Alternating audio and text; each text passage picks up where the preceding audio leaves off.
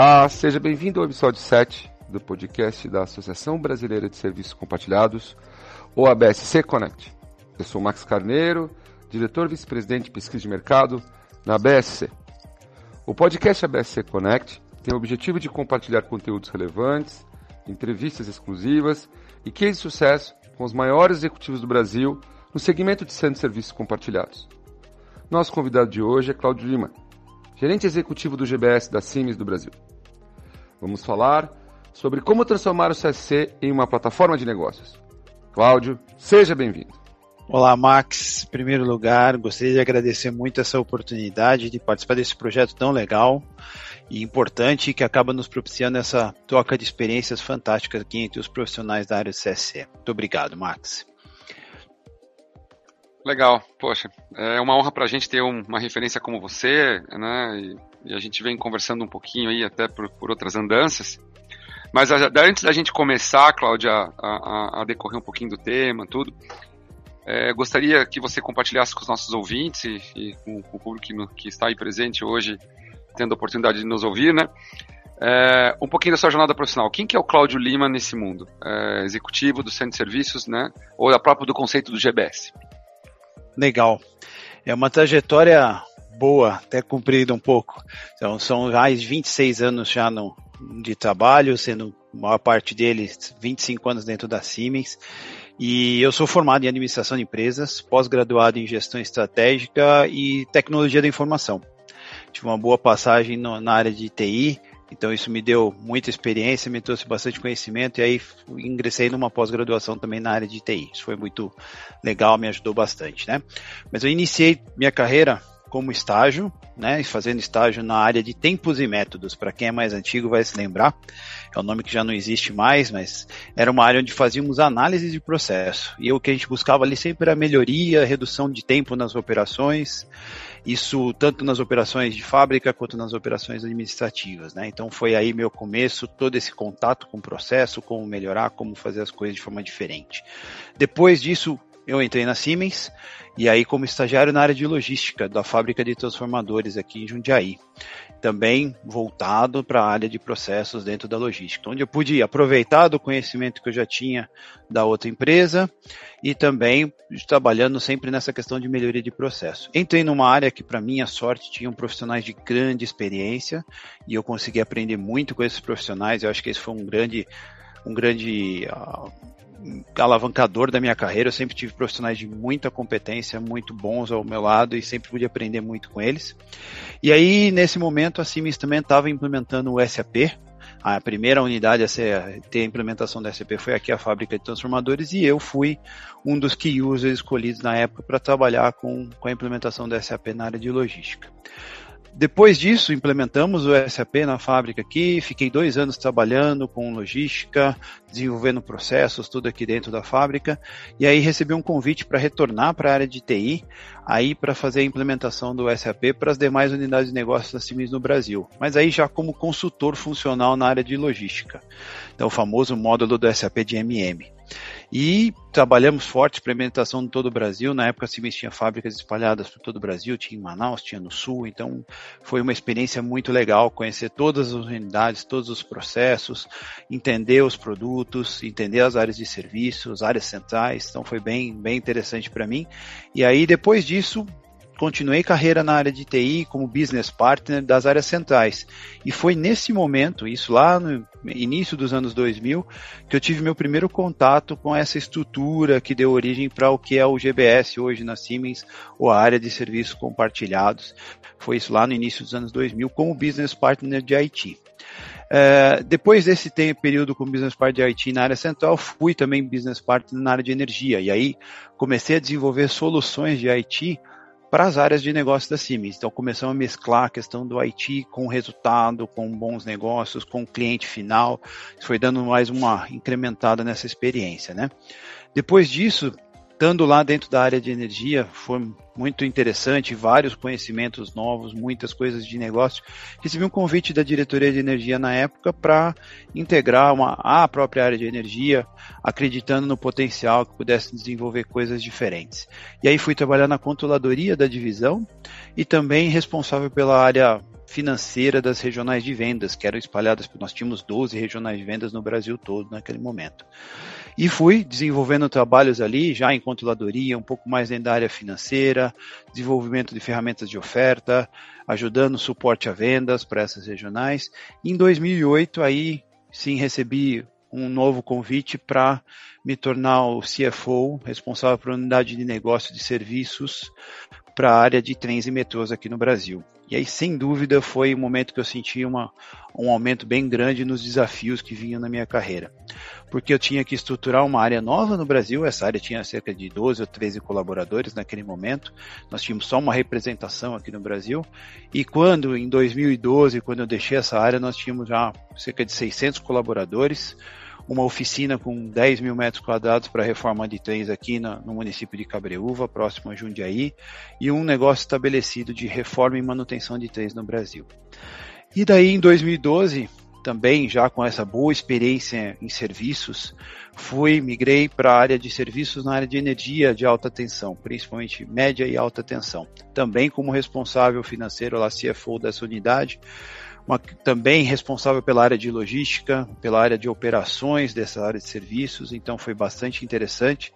Isso foi desenvolvendo, também a área passou por um grande turnaround, nós tivemos uma mudança de portfólio, uma mudança da estratégia da área no Brasil e foi muito interessante porque no final nós conseguimos transformar essa área numa área de bons resultados, ganhamos dois prêmios internacionais com relação a é, performance pela, pela área de serviços no mundo e nesse meio tempo, acabando também desenvolvendo uma área de logística para a divisão de energia.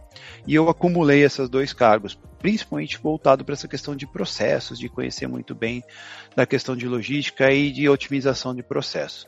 Nessa área, a gente tinha sob responsabilidade seis fábricas, área de projetos turnkey e a minha própria área de serviços também, né? Em isso, você vê, a gente já vai formando toda essa base de experiência, de negócios, de serviços, de como encarar o cliente, de como mover tudo isso. Isso foi criando uma bagagem importante para mim até os dias de hoje. E aí, em 2019, dezembro de 2019, a empresa resolveu fazer uma mudança forte na questão do GBS, de até de approach, de como nós íamos se comportar como uma área de prestação de serviço interna e também externa. E aí resolveram me convidar, me deram essa oportunidade maravilhosa de ingressar na área de serviços compartilhados para fazer justamente essa virada de mesa dentro da organização de, de serviços compartilhados da Siemens. E aí se vão 26 anos de trabalho, 25 anos na Siemens, bastante conhecimento de processo, muita inovação, muita criação e agora até é uma palavra que a gente tem usado bastante, que é a questão da cocriação, né, junto com os nossos clientes, junto com os nossos parceiros, criando coisas, co-criando coisas, moldando esse negócio para realmente chegar no tema da plataforma de negócio que a gente vai falar bastante aí mais para frente, Max. Muito legal, obrigado, Cláudio. Impressionante, viu? Assim, eu, eu fiz aqui, né? Eu gosto bastante de tomar nota né, no, no, jeito antigo aqui, vamos dizer assim, do jeito que a gente faz a gestão, e, e passando um pouco da tua jornada profissional, do teu histórico, é, eu, agora eu percebo bem também pela escolha da Siemens, né? É, você foi basicamente carvado em processos, né? Pelo que você me falou, melhoria contínua lá na época de tempos e, né, e materiais, né? E, e, aí depois foi para TI, aí depois começou a trabalhar na área de SAP, ou seja, é um sustentáculo de qualquer organização hoje, Aí teve a oportunidade de migrar para a área de controladoria. Aí começou o teu drive financeiro, virou CFO, trouxe novos negócios, começou a pensar em serviços novos, trazendo inovação e cocriação, né? Para te ver como como assim é, o teu o, a forma como você foi preparado vamos dizer assim né ou que, que a vida assim te deixou moldado tá tudo muito alinhado hoje com um perfil de um executivo, de líderes de um centro de serviços compartilhados, né? A gente não consegue ver hoje um líder se não tiver uma visão de inovação ou de processo e de melhoria contínua. A gente não consegue ver mais um líder hoje se ele não entende SAP ou qualquer tipo de RP, porque ele acaba sendo basicamente toda, todo guardião de informação e é o, é o, é o grande é o grande enabler né, de toda a parte de solução tecnológica. Se você não tiver visão financeira, se você não for orientado para serviço, se você não pensar o tempo todo em inovar e não fazer e não ser colaborativo. Né? Então é muito interessante né, é, a forma como, como você trouxe a tua, a tua carreira, né? É, de forma que eu percebo que você é um profissional muito bem já é, moldado para os pilares de um gestor, né? Muito legal. Então nada melhor do que colocar é, aí, aí indo para o tema principal, né? Dessa discussão, né? Como que que a gente consegue hoje, né? É, no modelo de GBS né? E daí queria até um pouquinho antes que você comentasse um pouquinho da estrutura, né?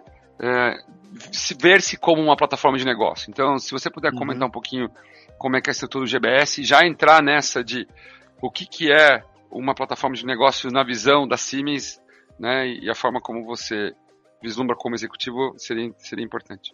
Não, legal, Max. É a Siemens começou com esse modelo, vamos dizer assim, com essa história do GBS em 2003, né, quando foi decidido fazer um bundling das funções centrais da Siemens, né, funções mais corporativas, né? A gente sempre começa pela aquela questão mais financeira, né? Aquelas áreas que a gente pode aproveitar ali a sinergia entre os negócios. Então, em 2003, muitas das áreas que a gente chamava de áreas centrais, elas fizeram esse bundling, se juntaram, e isso aconteceu de uma forma bem direta, né? Foi, foi escolhido ali um lift and drop, né? Então junta todo mundo, traz esses processos para cá e a gente começa a trabalhar junto e vai ganhando alguma sinergia no processo. Isso envolveu na época mais de 800 colaboradores, assim, num outro patamar aqui também de tamanho no Brasil, gigante nessa organização central.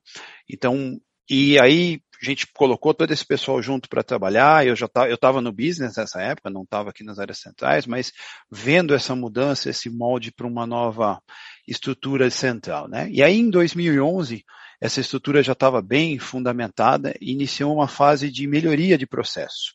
E aí foi muito nisso. Todos os processos foram mapeados, foram rediscutidos, foram avaliados com relação a cada um dos dos business da Siemens, né, área de transformadores, área de naquele momento ainda tinha telecom, algumas coisas também para a área de indústria. Isso começou a fazer esse match dos processos centrais com o que a gente tinha que apresentar para as unidades de negócio. Foram mais de 45 projetos naquele momento, projetos de padronização e otimização de processos. E esses projetos foram feitos tanto aqui no Brasil como no mundo, como de forma global, né? Então nós vemos no mundo todo gente participando dessa, dessa revisão, dessa melhoria.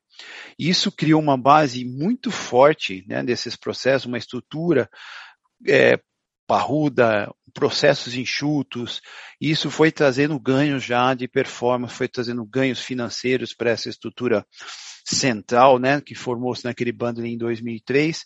E aí em 2017, a gente, eu, eu separei aqui algumas datas mais importantes assim para a gente tentar colocar isso na linha do tempo, que não foi um processo que começou de um dia para o outro, não foi um processo de seis meses, um projeto implementou e não, isso foi uma, uma construção mesmo, né? Veio desde o alicerce ali da junção das áreas, trabalhando isso de forma muito estruturada, como uma boa empresa alemã, né? Gosta de tudo muito bem estruturado. E aí, em 2017, nós iniciamos um período da que a gente chamou da digitalização. E aí a gente já tinha uma área enxuta, processos bem definidos, bem estruturados, funcionando bem, atendendo bem as áreas de negócio. E aí começou então a se trabalhar mais forte a questão da digitalização. E aí com novas tecnologias, né? Onde a gente trouxe a princípio RPA, né, que naquele momento também estava muito forte no mercado, então conseguimos a implementação de vários robôs para vários processos. Depois isso, esse leque de tecnologias foi ampliando. Nós vamos falar mais ultimamente agora vamos falar de chatbots, vamos falando de outras tecnologias aqui Mendix e outras que a gente tem para fazer, mas naquele momento, em 2017, onde o RPA ali era o core dessa digitalização dos processos. E ali nós já falamos algo em torno de 500 mil horas de processos automatizados no mundo todo. Então você imagina, né, quanto que a gente pode ali trazer de números de estudo, de análises para melhoria em um país, se você tem lá mais 140 e poucos países para trabalhar, 10, 12, naquela época eram 12 centros de serviços compartilhados, então tinha muita, muita experiência, muitas opções de para poder fazer esse mapeamento e melhoria dos processos. E aí, com processos estáveis, otimizados e automatizados, no início do ano lá de 2019, na virada aqui até 2020, então a Siemens decidiu que o GBS se tornaria não só uma área de prestação interna, mas uma área de negócios mesmo, para poder atender todo o grupo Siemens, porque naquele momento também nós estávamos passando pelas, vamos dizer assim, separações das empresas, né? Teve primeiro a área de saúde, que se separou como a Siemens Healthineers, depois teve a parte de softwares, tem a parte da mobility e por último a Siemens Energy, que criaram entidades separadas e o GBS, né, da Siemens, é a área que tem essa incumbência de atender a todas as empresas do grupo, fazer esse link de processo.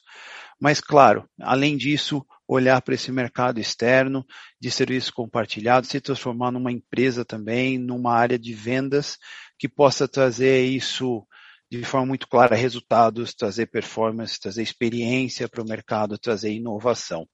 E aí foi nesse, nesse momento aí de 2019 e 2020 que eu vim para cá, que eu acabei ingressando no GBS até para aproveitar, né, Max, como você comentou, bastante dessa experiência que vinha sendo formada, mais de 10 anos de experiência em serviços, a experiência em processos, e aí essa mudança de uma área central para uma área de negócios, né, que vem agregar, o objetivo principal disso, que estava por trás dessa estratégia, era conseguir agregar valor aos clientes. E essa foi a grande motivação para a minha entrada aqui, né? Que era onde eu podia olhar para esse serviço e falar, olha, o que, que a gente pode entregar mais para você? Onde a gente pode fazer o seu negócio crescer através dos nossos serviços? Onde é que eu posso colaborar de forma ativa e direta em tudo aquilo que você precisa? E aí a gente começou a estruturar o nosso GBS em macro processos, né? esses processos end-to-end, -end, que hoje são os nossos business. A gente tem lá hoje negócios como, poderia dizer para você, o Opportunity to Cash, que é aquele que trabalha desde a identificação das oportunidades de negócio para os nossos clientes, até a parte de contas a receber. Então, passando por toda a central de atendimento, crédito, e aqui a gente faz alguns links já com a parte de TI, nós temos a parte de Data Driven Solutions, que olha os nossos BIs, olha os nossos processos, as nossas informações de forma muito clara. Nossa área de mapeamento de processo também está aqui dentro do Opportunity to Cash. O segundo macro processo que a gente trabalha é o Purchase to Pay, que ele vai desde a identificação das necessidades ali, com as requisições de compra, passando pela parte operacional de compras, a parte de entrada de notas fiscais e o contas a pagar, tanto nacional quanto internacional. O nosso terceiro negócio é a parte do Record to Report, que é justamente aquela, aquele início financeiro todo que nós tínhamos. Então aqui tem todo esse portfólio financeiro está aqui dentro. A gente passa por desde o atendimento das áreas centrais, que são, somos os, vamos dizer assim, como se fôssemos CFOs das áreas centrais, esse atendimento é feito por nós, então as áreas centrais têm um pool aqui da área financeira para atendê-los, áreas centrais que não são do GBS, como por exemplo supply chain, comunicação, a parte estratégica de recursos humanos, o EHS, essas áreas têm então um suporte do GBS na parte financeira, toda a parte de fechamento, no fechamento dos meses, o report, isso está com a gente, ativo fixo, cadastro de clientes e fornecedores e conciliação de contas, né? Para quem contabilidade mais é, raiz, né? Vamos falar assim, toda a parte de conciliação de contas também está com a gente. Temos também o nosso business, que é o Hire to Retire, que é a nossa área de RH. Então aqui nós somos responsáveis pela administração da folha de pagamento, atendimento dos colaboradores, benefícios, gestão de frota, gestão de toda a despesa de viagem da organização como um todo e todo o processo administrativo do RH, toda a questão de documentação, controle de dados dos colaboradores, tudo isso está passando pelo GBS. E isso são os nossos business. E o GBS, para ter uma estrutura de suporte, a gente também criou algumas coisas cross, né? São as nossas áreas, nossa área de tecnologia, que envolve a parte de RPA, chatbots, BPM, nossa parte de qualidade, nós temos uma questão muito forte de qualidade, certificações, nossa área de projetos, nossa área de controladoria, propriamente dito, né, como uma área de negócio nós temos que ter nossa controladoria, e uma última área que foi criada, a nossa parte de vendas, onde a gente está justamente olhando tanto para dentro da Siemens quanto para fora da Siemens, criando processos de vendas, buscando agregar valor também em soluções desenvolvidas junto com os clientes, não só processos transacionais ou coisas desse tipo. Então, no mundo, nós estamos então distribuídos em 11 centros de serviço, onde a gente tem mais de 10 mil colaboradores só no, no que a gente chama no nosso GBS global. Né? Aqui no Brasil, nós temos cerca de 200 colaboradores. Esses 11 centros aí são responsáveis por atender a CIMES no mundo todo. Então, mais de 100 países são atendidos por funções do GBS. No Brasil, a gente olha um pouquinho para essa estrutura, a gente tem um, uma questão bem, a diversidade é um tema muito forte aqui com a gente, né? Hoje a gente tem cerca de 54% do nosso número de colaboradores são formados por mulheres. Na liderança hoje, 50% da liderança do GBS é de mulheres. A média de idade dos do nossos colaboradores ela está por volta de 33, 34 anos. Então a gente consegue fazer com isso uma mescla muito legal de jovens com grande experiência, com boa experiência de mercado também, porque a gente tem trazido pessoas de fora para agregar nessa, nessa mistura do GBS Brasil, e algumas pessoas com já mais idade e bastante experiência de Siemens também para dar esse ponto mais de, de, processos internos que é importante também para a gente conseguir fazer disso, né? E por ser uma área tão, tão ampla, tantos serviços como a gente descreveu, e tão dinâmica, ela trabalha forte, muito forte mesmo, todos esses conceitos da diversidade, gerando oportunidade para todos, todos dentro do GBS. Aqui a gente se considera a área mais diversa dentro da estrutura Siemens.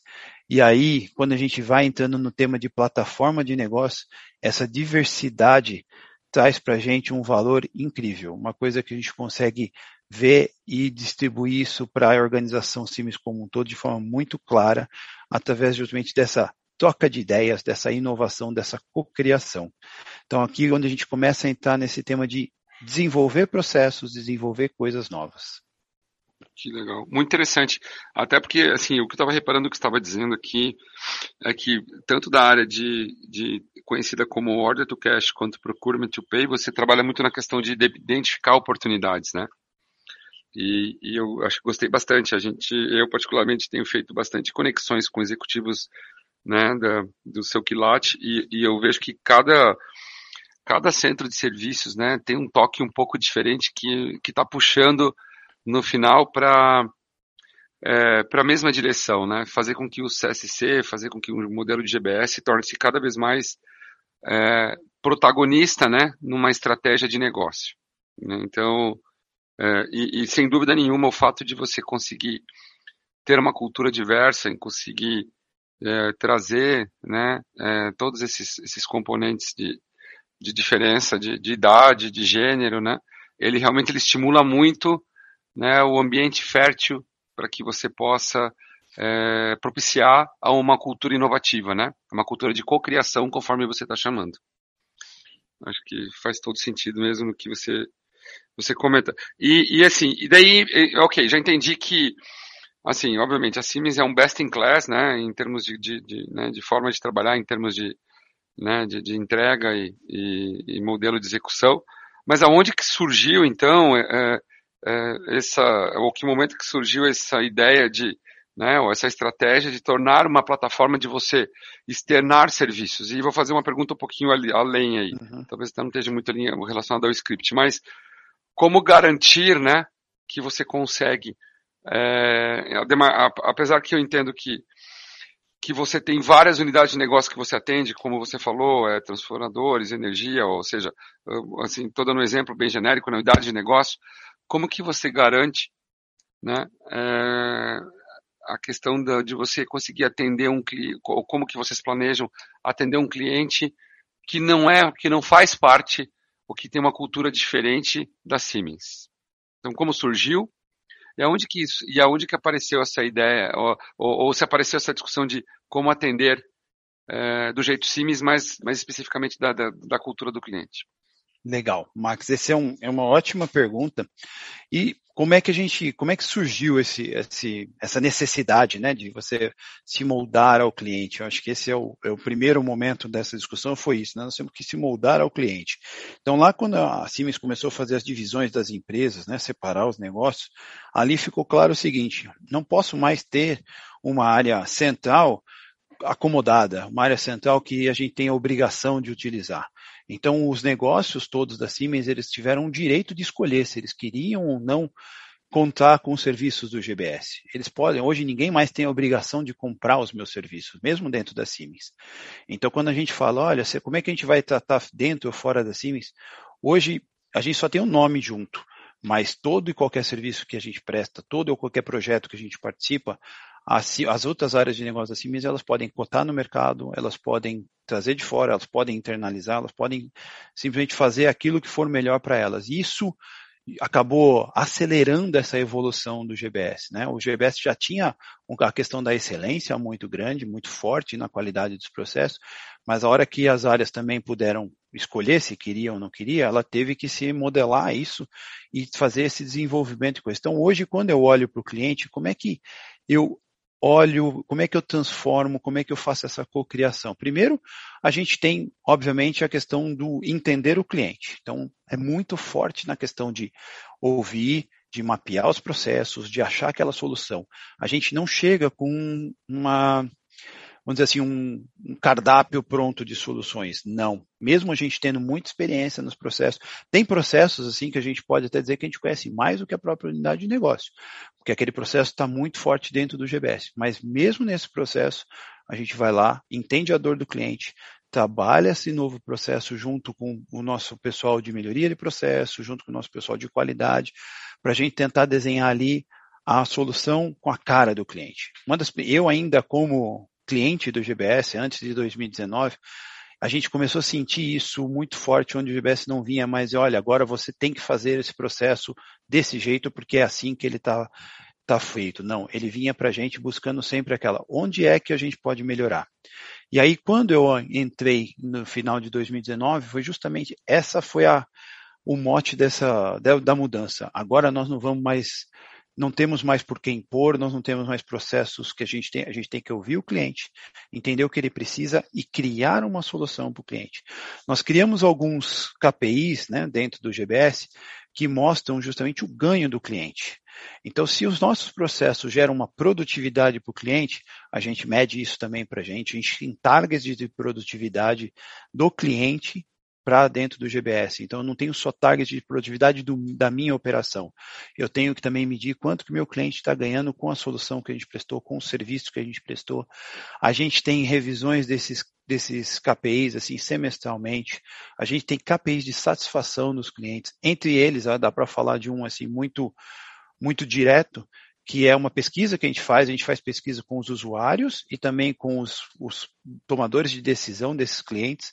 E nesses itens dos usuários, que é são os mais críticos do dia a dia, a gente antes tinha notas entre 6,5, 7, e agora nós acabamos de fechar a última pesquisa, chegamos em 9.2, de 0 a 10. Então, hoje a gente tem uma nota 9.2 muito pautada nisso, em atender o cliente na sua especificidade, na sua necessidade, desenvolver com ele uma solução. O, a palavra, né, o jargão agregar valor aqui, ele é muito além de só uma ideia. Ele está no core do negócio. Eu tenho que medir esse quanto que eu estou agregando de valor, eu tenho que trazer isso para dentro. E eu sou cobrado globalmente por isso. Se eu não estiver demonstrando quanto o meu cliente também está ganhando e que está ganhando, eu não atinjo as minhas metas. Então não é só eu vender serviço, não é só eu fazer resultado com o serviço, mas é também ter o cliente satisfeito, ter o cliente ganhando também com os nossos serviços. Então acho que essa foi a primeira vamos dizer assim, o mote dessa virada, e isso trouxe para uma satisfação interna muito grande com o serviço do GBS, coisa que no passado, quando a gente fala de área central, você não tem essas necessidades de medir, não tem que controlar, porque é obrigatória a utilização daquele serviço. Agora não. Quando se torna um negócio, quando a gente vai agregar valor, a gente tem essa, o cliente tem essa opção de escolher ou não a gente. Então, quando a gente fala dessa plataforma de negócio, é justamente isso. É uma troca, é uma cocriação, é uma troca de, de conhecimento e é um ganho no cliente, um ganho no GBS. Isso é que traz essa importante momento de entregar os nossos serviços transacionais com excelência, mas através ainda dessas melhorias de processo, automação, RPAs ou outras tecnologias que a gente possa implementar, a gente também trazer mais valor, trazer mais negócios e trazer soluções para os nossos clientes. Uma, um outro grande exemplo disso, né, de uma mudança que a gente fez aí com a questão, e aí juntando tanto tecnologia quanto processo, nós temos uma solução hoje para atender as nossas unidades de negócio da Siemens nos leilões eletrônicos. Então a gente tem lá uma solução em RPA, uma solução que em, em um BI de inteligência de mercado, que a gente junto com, com as áreas de negócio a gente faz vendas para eles. A gente trabalha essas vendas nos leilões e a gente ganha um percentual daquela venda. Então, se vendeu, eu recebo pelo meu serviço. Se eles não venderam o produto ou o serviço deles, eu não recebo nada por isso. Então, para você ver o nível de parceria que hoje o GBS tem com os seus clientes. A gente já está fazendo um success fee. Então nós estamos juntos. Se ganharmos, todos ganhamos. Se perdemos, todos perdemos. Então é muito importante esse alinhamento das áreas de negócio com o GBS hoje para a gente. E aí, quando a gente fala como é que eu vou para o mercado, eu vou para o mercado com essa mesma com esse mesmo espírito. Eu tenho que entender o cliente, eu tenho que saber onde ele precisa, o que, que ele precisa, onde dói, para que aí junto a gente possa co-criar uma solução, co-criar um serviço. Obviamente, teremos serviços transacionais? Claro, essa é a base do mundo de serviço. Mas nós temos que desenvolver uhum. soluções. Muito bom, muito bom. Sim, já pula bastante coisa que eu tinha pensado aqui. Eu uhum. acho que você conseguir refletir esse, ou quiser replicar, na verdade, esse mindset de, né, de ouvir o cliente, de principalmente co-criar, né? E daí eu vou muito na questão de você pensar de maneira ágil, né? Eu acho que hoje né, a forma de você entregar, tendo sempre o teu cliente junto com você em ciclos curtos, em ouvindo, em validando e voltando, eu acho que realmente ele responde bastante coisa da questão do, né, do tipo da estratégia, da estratégia adotada, né, metodologia e, e, e, também da utilização da tecnologia. Você falou de inteligência, você falou de robô digital, você falou de, de robotização tal, né. Mas eu acho que o mais importante é realmente você conseguir construir junto, né. E um outro ponto muito interessante, estou tentando fazer o recap aqui, só para não me perder muito e para poder seguir, tá?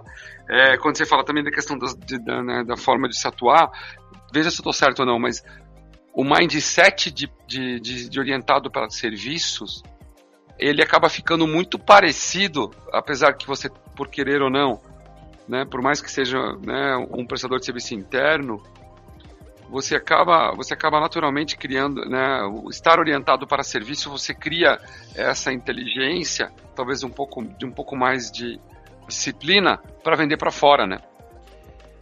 Porque Exatamente. eu entendo que a Semin, ela sempre vai pr pr primeiro dar a opção para uma unidade de negócio interna, né? Mas, mas, mas a orientação para serviço ela está sempre ali, né? Até pela cultura da empresa, por ser uma empresa alemã, por exemplo. Né? É, a gente, eu diria para você que a cultura de serviço. Que, é dura, é uma cultura tá dura. evoluindo. É, ela está evoluindo. A gente agora, a gente até mudou um pouco esse tema aqui internamente da cultura de serviço. Eu acho que foi um primeiro passo. Agora nós estamos na cultura de vendas, porque a gente juntou essas duas necessidades, né? A gente partiu daquele ponto da quando a gente fala da cultura de serviço, a gente está falando de excelência, né? de garantir a qualidade, de fazer aquilo que entregar aquilo que, que o cliente precisa. Agora, quando eu vou para um passo a mais, eu vou para a minha cultura de vendas, eu tenho que conquistar, encantar o meu cliente, a ponto que eu vou entregar aquela solução, eu vou entregar aquele serviço e o cara vai e o cliente vai querer mais, e o cliente vai ter, vai abrir as portas para novas criações com a gente. Então, nessa aí a gente começou a fazer um trabalho bastante forte aí no, no, ano de 2020, foi durante um ano inteiro, foi um treinamento justamente de todos os nossos colaboradores, e todos, eu estou dizendo todos mesmo, sem exceção, todos os 200 colaboradores foram treinados e capacitados nessa, no que a gente chamou do mindset de vendas, para eles entenderem que cada pessoa ali é um vendedor, cada um dos nossos colaboradores, ele está à frente dos clientes, ele mostra do que, que a gente é capaz, ele entrega aquilo que a gente precisa, aquilo que a gente prometeu e faz o cliente ficar encantado. Então essa acho que foi uma das coisas mais vamos dizer assim, mais inovadoras no conceito de serviços internos, que a gente praticamente esqueceu que a gente estava interno. Nós somos no mercado. Aquele meu cliente, ele não precisa comprar, não é obrigatoriamente comprar do, do GBS, ele tem a autonomia para comprar de quem ele quiser. Então, para eu poder continuar ali e ele continuar comprando da gente, ele tem que estar encantado, ele tem que ter certeza que a gente entrega muito bem, que a gente entrega no prazo, mas que a gente faz mais do que ele espera por ele, pelo cliente final. Então, acho que esse foi uma essa evolução do conceito de serviços para um conceito de serviços combinado com o mindset de vendas. Uhum. E desafios. O, o, quanto, o quanto, quanto, quanto é, é, vocês se, se, se, depararam com eles, né? Se pudesse citar alguns, principalmente porque, independentemente da forma como a gente vê que, que existe uma evolução natural da, da, do posicionamento e, né, e, da, e da contribuição de um centro de serviços ou de um GBS numa, numa estratégia de um negócio, quais foram os desafios para você conseguir virar essa chave de que você não somente hoje é um, é um, é um executor, é, é uma organização onde transaciona e gera transforma dados em informação, mas para indo além, né? Porque daí quando você fala em vendas, você naturalmente começa a transcender, você sai da porta do seu escritório para a rua, né? Uhum. Como que você consegue trabalhar um time? Você montou uma estrutura distinta? Como, como é que está sendo isso? Sim, nós trabalhamos isso. Nós tivemos três grandes ações, né? A primeira ação foi identificar, conhecer o nosso time conhecer o nosso time, o perfil de cada um dos 200 colaboradores, aquelas pessoas que tinham mais ou menos, vamos dizer assim, ligações com vendas ou mais ou menos afinidade com temas vendas e com prestação de serviço. Isso foi tendo que ser entendido e analisado com cada um deles. Depois disso, nós criamos uma área de vendas mesmo. Hoje nós temos uma estrutura de cinco pessoas que trabalham as vendas, seja venda interna ou venda externa. Isso daqui é um grupo que tem por obrigação, do qual eu acabo também fazendo o head dessa área de vendas, já porque a estratégia está bem próxima da gente. E ali aquela a estratégia baseada na excelência de serviço, na melhoria constante dos processos, seja através de criar um processo novo, digitalizar um processo já existente, eliminar tarefas, tudo isso está intimamente ligado com o que vendas tem que olhar, com o que vendas tem que fazer e com isso a gente consegue sair daquele tema só de serviços transacionais para criar coisas novas, né? Então, assim, a gente tem uma retaguarda, né, pela história que a gente contou de quase 20 anos de experiência e excelência em processos end-to-end, -end, né? Como a gente já vem falando. Só que isso, só isso, ou tudo isso, né, não é o suficiente para o mercado poder entender a gente como uma área que agrega valor. Então, nesse ponto, foi primeiro foi feita essa análise das pessoas, quem poderia colaborar com o tema, a estruturação dessa, dessa área de vendas propriamente dito, e essa, venda, essa área de vendas é cross, aos nossos business. E dentro de cada business, aí vem a terceira parte dessa, dessa mudança, nós temos ali outras estruturas menores, mas que são voltadas para vendas. Então nós temos ali team leaders ou pessoas de chave do processo que trabalham vendas dentro de cada um dos meus negócios até nível de serviço. A gente também está desenvolvendo junto com a área de trainees da Siemens, né, que são grandes talentos dentro da organização, um trabalho muito focado em onde nós devemos entrar, quais empresas nós vamos buscar no mercado, quem são os potenciais clientes, quem que se interessaria por esse tipo de trabalho, onde a gente pode criar é, um relacionamento e até aproveitando dos relacionamentos que a gente já tem nas áreas de negócio da Siemens. Então, eu que vivi muitos anos na área de energia, conheço muitos clientes da área de energia. Então, essa mudança ela vem sendo feita e implementada primeiro com ideias e depois com essas estruturas que a gente foi montando sempre cross, porque a gente entendeu que o cliente ele não está fixo no, no, que a gente chama de business do GBS, né? O P2P, o O2C, ele tem uma necessidade e nós temos que ir lá entender essa necessidade e entregar valor para ele. É, é isso que a gente colocou como nossa meta, como nossa base estratégica para desenvolvimento desta cultura, né? E aí o ponto chave de tudo isso, colaboradores, né? São as pessoas. Então nós temos que fazer com que cada colaborador se sinta parte dessa estratégia. E com isso eles se sentem que eles podem transformar aquele negócio deles num negócio mais interessante para o cliente. E aí nós criamos também a figura do ou nome, o dono do negócio, né? A gente usa muito em inglês, né? O ownership. Mas aqui a gente brasileirou e trouxe lá para o dono do negócio. Então cada um tem a sua responsabilidade, aquele business é dele, ele luta pelos resultados e ele faz aquilo ser diferente. Isso movimentou de forma muito interessante os jovens, que têm uma, uma visão de mais curto prazo, que gostam de ter resultados muito rápidos, e a gente já conseguiu resultados para atender essa demanda dos nossos jovens. Então, assim, falando de forma ainda genérica, nós crescemos nesses dois anos de pandemia, né, que são anos difíceis, a gente trabalhando em distância, os jovens ficam, assim, muito motivados com esse tipo de coisa. E as pessoas mais antigas ficam motivadas pela mudança, pela transformação, por ver aquilo crescer. Criamos uma marca, criamos um, um, um nome, criamos uma cor, né? Hoje a gente tem lá o roxo como uma cor do time, então o pessoal também cria essa dono cria essa prazer e essa paixão pelo negócio, né? Isso foi uma foi forte, foi muito forte dentro dessa transformação e esse foi um dos principais desafios, criar essa cultura de propriedade, essa cultura, esse orgulho de ser GBS, né? Legal. Nossa, muito bom, porque você já fala a questão, você usou até um exemplo muito interessante no que, que não de qual eu iria endereçar, que é a parte de transformação cultural, né? Então, o fato de você cons conseguir trabalhar é, um quesito muito importante, que é o engajamento, né? E, e aí, assim, e fazer com que as pessoas se sintam donas do negócio, né? Você, você muda completamente o tipo de, de, de, de energia, de postura, né? De, que, de cada indivíduo.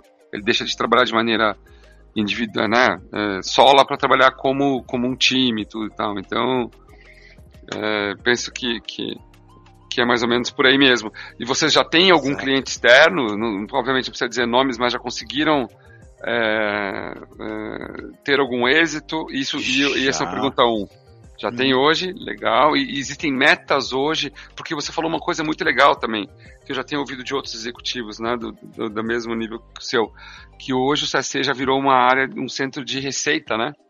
Sim. Ou seja, ele já tem meta de faturamento para entregar, né? Contribui com o seu pedacinho para a organização, né? Exato. Temos sim, Max. Eu acho que isso a gente já conseguiu aqui no Brasil cinco projetos externos. No que global, legal. nós temos também dois ou três. Eu vou falando dois ou três porque o terceiro está para ser fechado, tá? Não, terceiro aí, processo de venda global. Então ali tem envolve um pouco de tudo, né? Ainda a gente ainda tem algumas condições para falar, mas eh, tem questões Não, transacionais e tem questão de projetos também, de inovação, que é bem interessante. E aí, quando você fala de metas, nós temos hoje KPIs iguais às outras unidades de negócio da Siemens. Então, que a gente responde por volume de Venda mesmo, né? Venda. Venda. Venda. E hum, resultado. Resultado. Eu hum, tenho que fazer lucro. Eu não posso só trocar é, dinheiro. O, mais novo que a gente recebeu foi, que foi o ano passado, né? Não é tão novo assim, mas uhum. a gente uhum. já, o nosso free cash flow. Então hoje nós temos ah, tem meta de free cash flow já também? Exatamente. Então você veja que uhum. uma área de serviços de pessoas, né? Salário eu pago todo mês e normalmente quando a gente vende, a gente vende com algum prazo para receber. Mesmo assim eu já tenho metas de cash flow dentro de do, do, do, do, GBS. Então assim, uhum. nós hoje somos caixa. uma pessoa. Exato. Nós somos uma unidade de uhum. negócio como todas as outras. E aí você fala, né? Você comentou essa questão da cultura e essa cultura em efervescência, assim, sempre mudando, trazendo objetivos novos. O que, que a gente já sentiu nos últimos dois anos? A atratividade do GBS cresceu muito dentro da Siemens. Então hoje as pessoas querem vir trabalhar com a gente, as pessoas querem fazer parte do que a gente chama da família GBS. Então hoje a gente uhum. abre uma vaga, a gente tem dezenas de pessoas se inscrevendo para aquela vaga, querendo vir participar e conhecer um pouquinho mais disso, porque esse negócio da mudança da cultura ele foi tão bem estruturado ao longo dos tempos que nós ganhamos inclusive um prêmio é, global, como quando a gente criou um projeto chamado Branding, né? Fomos para um ano passado, a gente tivemos um evento em Praga, onde a gente realmente faz as convenções, e o GBS Brasil foi premiado como um dos melhores projetos de transformação dessa questão do, do branding, dessa questão da família GBS, da cor, né, da, da criação da identidade GBS. Muito bom. E nisso tudo, né, você percebe, Cláudio, pergunta fora do mais uma assim, né, de um pouco expandir a nossa discussão. Como é que você lida com a questão de fazer parte de um grupo de, de 11 unidades de negócio, né? É, você percebe que a cultura ela, ela, ela está é, é, alinhada em todos os 11, o objetivo dos outros 10, vamos dizer assim, é igual, ser, igual ao do Brasil?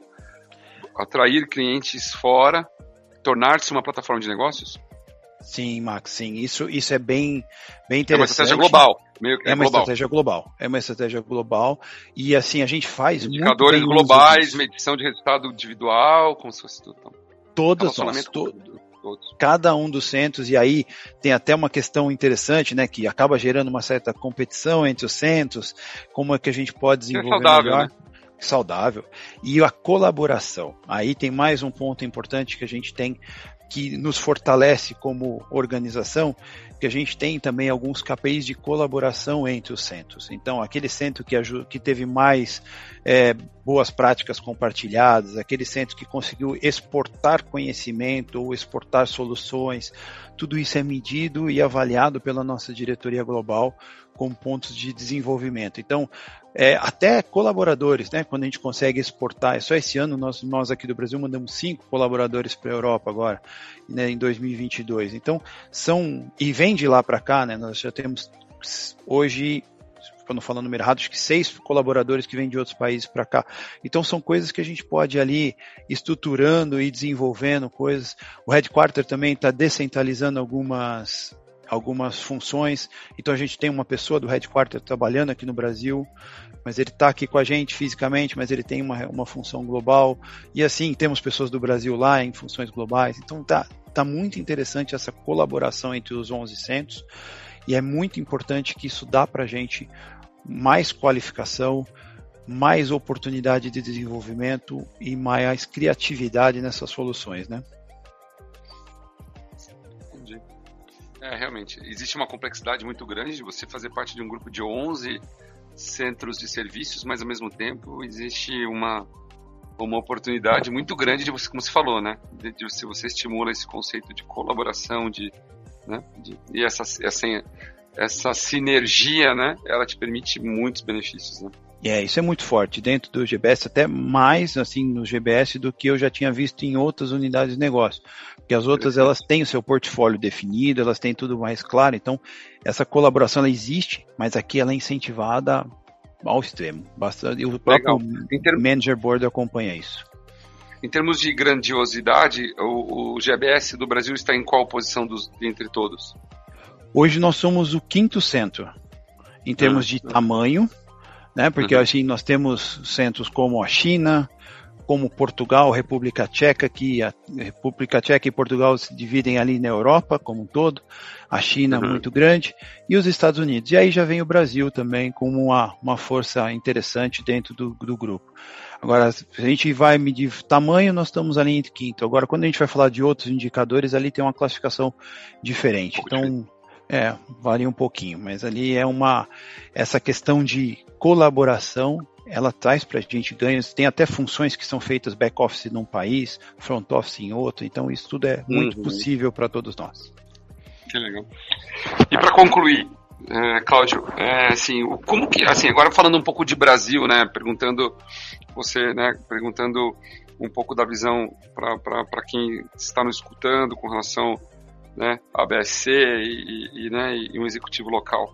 Para que lado que você percebe hoje, uh, em termos de tendências, se você pudesse compartilhar uma ou duas é, dessa indústria, que a gente chama de indústria de centros de serviços compartilhados. Obviamente, quando a gente fala de GBS, para os nossos ouvintes, GBS é um conceito um pouco mais integrado, onde a gente acaba, e Claudio, você pode me corrigir se estiver errado, onde a gente acaba tendo basicamente uma visão um pouco mais horizontal, né?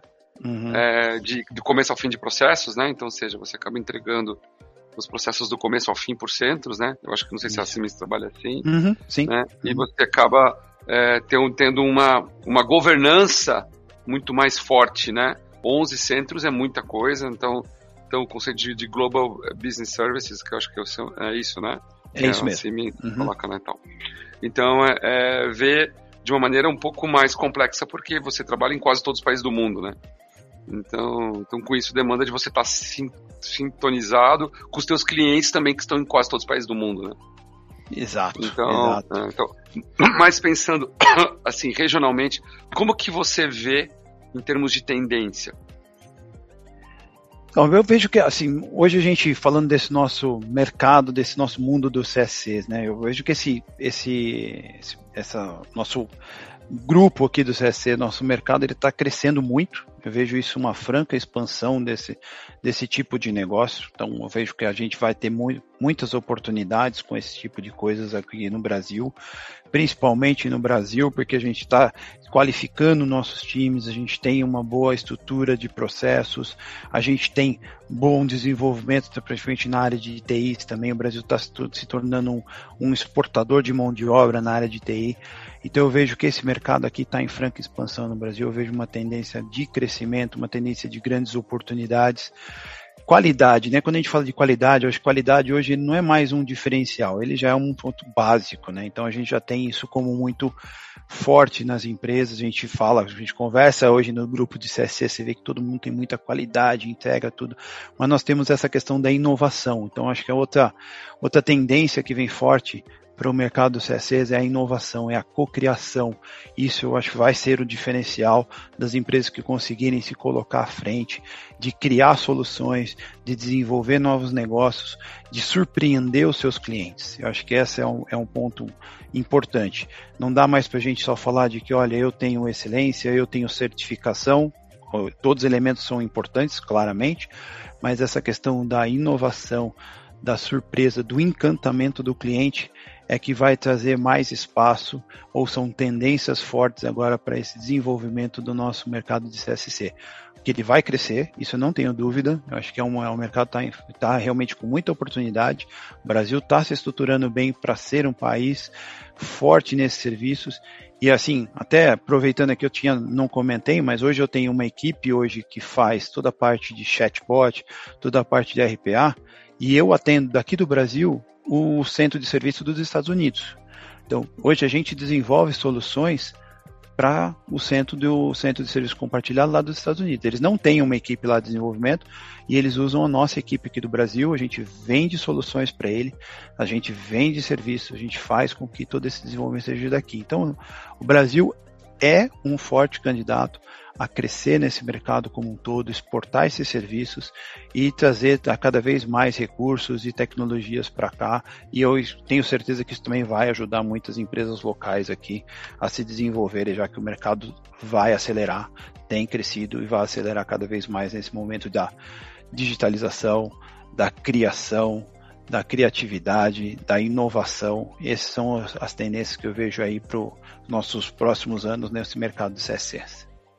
Muito obrigado. Muito obrigado mesmo por, por, por compartilhar. Eu acho que é, nós aqui da diretoria da BC ficamos muito, muito gratos de poder ouvir exatamente o que a gente é, vem comentando muito na, né, no movimento que está acontecendo de, né, de amadurecimento dessa, desse ecossistema. Eu acho que faz todo sentido e, e assim, obviamente que a Siemens é uma empresa super madura e, e pelo que, que você contou até e pela tua trajetória, o quanto né, é, esses caminhos hoje de se tornar uma plataforma de negócios, elas não acontecem da noite para o dia. Então, a sua visão realmente ela, ela corrobora muito com que o jeito que a gente com que a gente é, acredita que, que, que, é o caminho que está sendo traçado. É, Cláudio, eu, eu, eu vou deixar para você, se você quiser, é, suas últimas palavras, né, uma mensagem final aos nossos ouvintes. Por favor, fique à vontade de, de comentar. Legal, Max. Primeiro, né, agradecer mais uma vez essa oportunidade. Eu espero que essa conversa aqui possa ajudar, possa ser interessante para outros colegas, né? Que, e mas para mim, uma, uma das principais mensagens aqui, né, no CSC é isso aqui. A gente tem que hoje não basta mais só a questão da qualidade, né? Nós temos que ter algo muito maior que isso e um CSC ele é formado 100% de pessoas. Por isso nós temos que cuidar muito bem desses nossos colaboradores, investir em desenvolvimento, treinamento e ninguém, acho que hoje não tem espaço para aventuras nesse mercado do CSC. A gente tem que entrar aqui já de forma bem forte, bem com processos bem estruturados, com estruturas definidas, com aquela vontade de desenvolver, de agregar valor. Eu acho que eu gosto muito dessa questão de agregar valor, de criar junto com o cliente as soluções que ele precisa e porque juntos, né, juntando essa questão dos recursos, das pessoas, da inovação, da tecnologia, a gente consegue vencer qualquer desafio nesse mercado. Eu acho que isso é importante. Não é um mercado simples. Os clientes são exigentes, eles precisam de solução e a gente está aqui para fazer o melhor. E eu acho que a BSC também tem um papel importante nesse mercado, que é justamente dar essas tendências, ajudar a gente a desenvolver, trocar experiências, isso aqui é muito importante. Então, principalmente queria aí também aproveitar agradecer a, a nossa aqui família GBS e a Siemens, que por tantas realizações e conquistas que tivemos ao longo de todos esses anos e todo esse desenvolvimento que vem.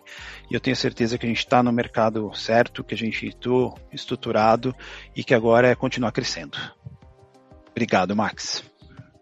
Excelente, excelente, Cláudio. Bem, pessoal, chegamos ao final de mais um podcast. Em nome da ABS, queria agradecer a, né, a, por você compartilhar essa experiência conosco, Cláudio. E mais do que tudo, demonstrando como o CSC pode, né, e, e está evoluindo esse conceito para tornar-se realmente mais do que tudo um centro é, de receita, né, e contribuir cada vez mais com a estratégia do negócio. É, meu muito obrigado, em nome da BSC, o nosso muito obrigado. Espero que todos tenham aproveitado esse podcast da ABSC Connect. Convido vocês, nossos ouvintes, a conhecer a ABSC e seus parceiros. Eu sou Max Carneiro e tive com Cláudio Lima, diretor do GBS da Siemens Brasil. Um grande abraço e até o nosso próximo podcast ABSC Connect. Tchau, tchau.